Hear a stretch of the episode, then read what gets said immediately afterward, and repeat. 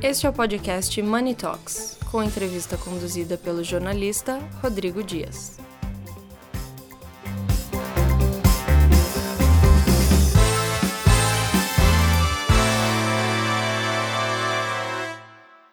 Eu falo com Valdir Beira Júnior, da IP. É, Valdir, é, primeiro, parabéns pela, por, esse, por, essa homenagem no sétimo Embaixadores do Futuro de Mano Report.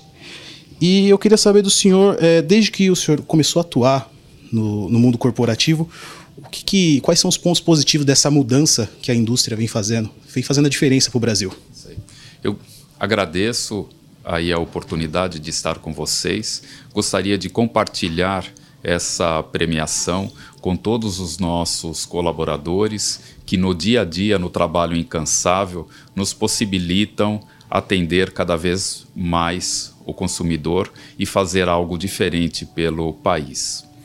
Com relação a, a essa questão, ao longo do tempo, o que nós temos visto é o consumidor muito mais consciente, preparado, informado para fazer as melhores escolhas. Hoje o consumidor sabe exatamente o que busca e tem buscado cada vez mais produtos de qualidade a preços justos, compatíveis com aquilo que ofertam, com aquilo que prometem cada um dos produtos.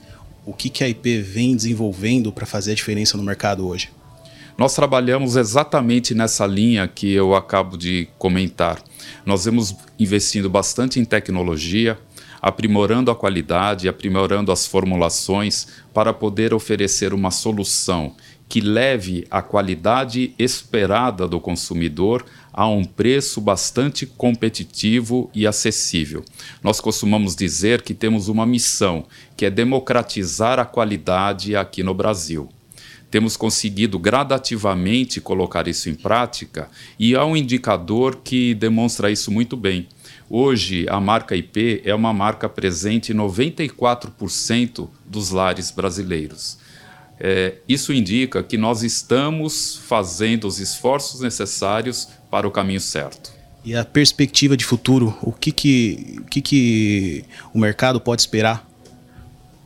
Olha, nós temos visto que o advento da tecnologia acaba sendo preponderante hoje no sucesso dos negócios.